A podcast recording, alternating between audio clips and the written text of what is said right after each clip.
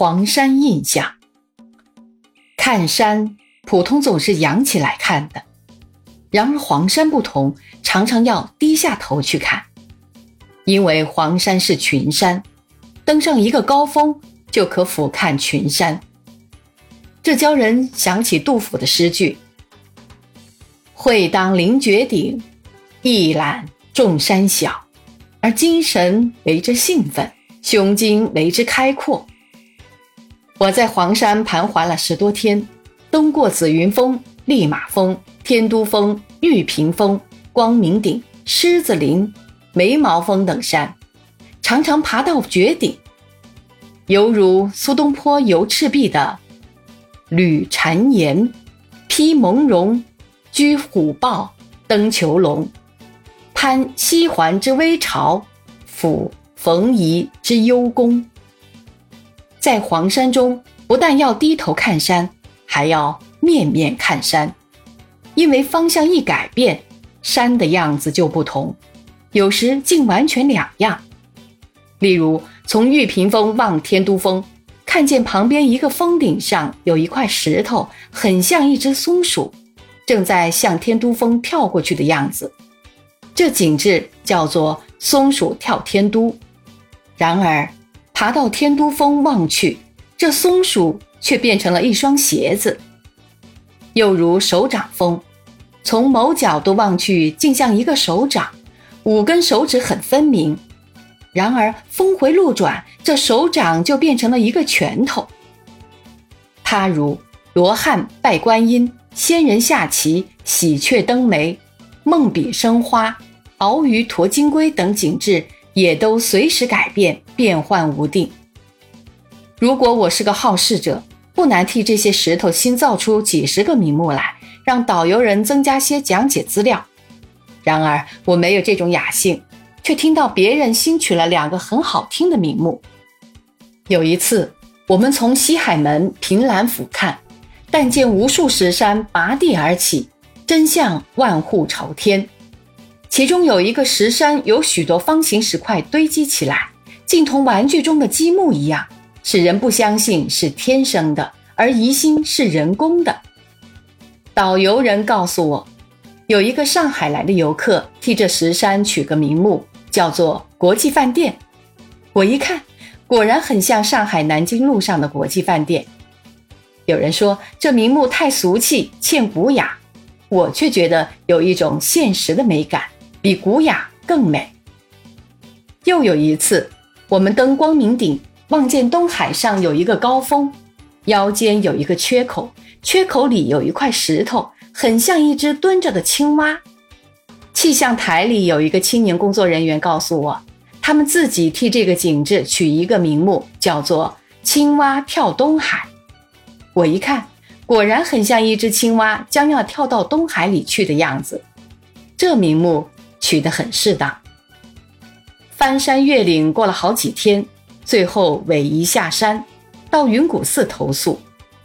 这云谷寺位在群山之间的一个谷中，由此再爬过一个眉毛峰，就可以回到黄山宾馆而结束游程了。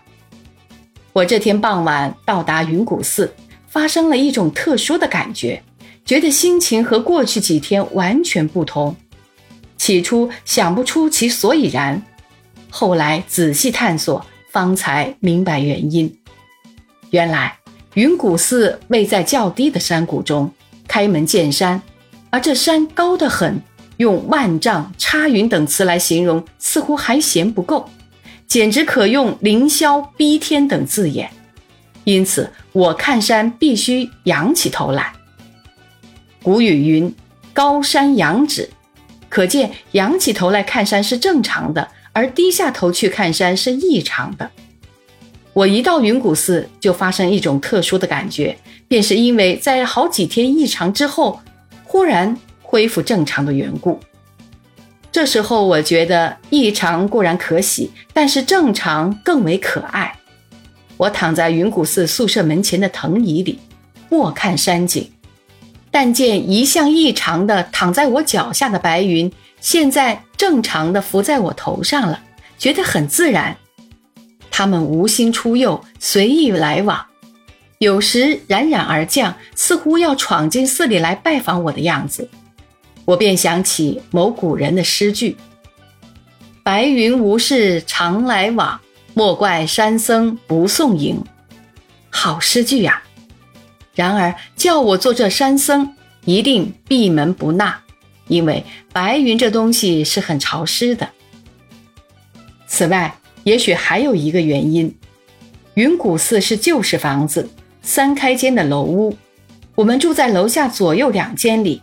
中央一间作为客堂，廊下很宽，布设桌椅，可以随意起卧、品茗谈话、饮酒看山，比过去所住的文殊院、北海宾馆、黄山宾馆趣味好得多。文殊院是石造两层楼屋，房间像轮船里的房舱或火车里的卧车，约一方丈大小的房间，中央开门，左右两床相对，中间靠窗设一小桌。每间都是如此。北海宾馆建筑宏壮，房间较大，但也是集体宿舍式的。中央一条走廊，两旁两排房间，间间相似。黄山宾馆建筑尤为富丽堂皇，同上海的国际饭店锦江饭店等差不多。两宾馆都有同上海一样的卫生设备。这些房屋居住固然舒服，然而太刻板，太洋化。住的长久了，觉得仿佛关在笼子里。云谷寺就没有这种感觉，不像旅馆，却像人家家里，有亲切温暖之感和自然之趣。因此，我一到云谷寺就发生一种特殊的感觉。云谷寺倘能添置卫生设备，采用些西式建筑的优点，两宾馆的建筑倘能采用中国方式而加西方设备，使外围中用。那才是我所理想的旅社了，那那才是我所理想的旅社了。这又使我回想起杭州的一家西菜馆的事。复说在此，此次我游黄山到经杭州，曾经到一个西菜馆里去吃一餐午饭。这菜馆采用西式的分食办法，但不用刀叉，而用中国的筷子。这方法好极。原来中国的合食是不好的办法。个人的唾液都可以由筷子带进菜碗里，拌匀了请大家吃。西洋的分食办法就没有这样的弊端，很应该采用。然而西洋的刀叉，中国人实在用不惯，我们还是用筷子便当。这西菜馆能采取中西之长，创新新办法，非常合理，很可赞佩。当时我看见座上多半是农民，就恍然大悟：农民最不惯用刀叉。这合理的新办法显然是农民教他们创造的。一九六一年五月二十日。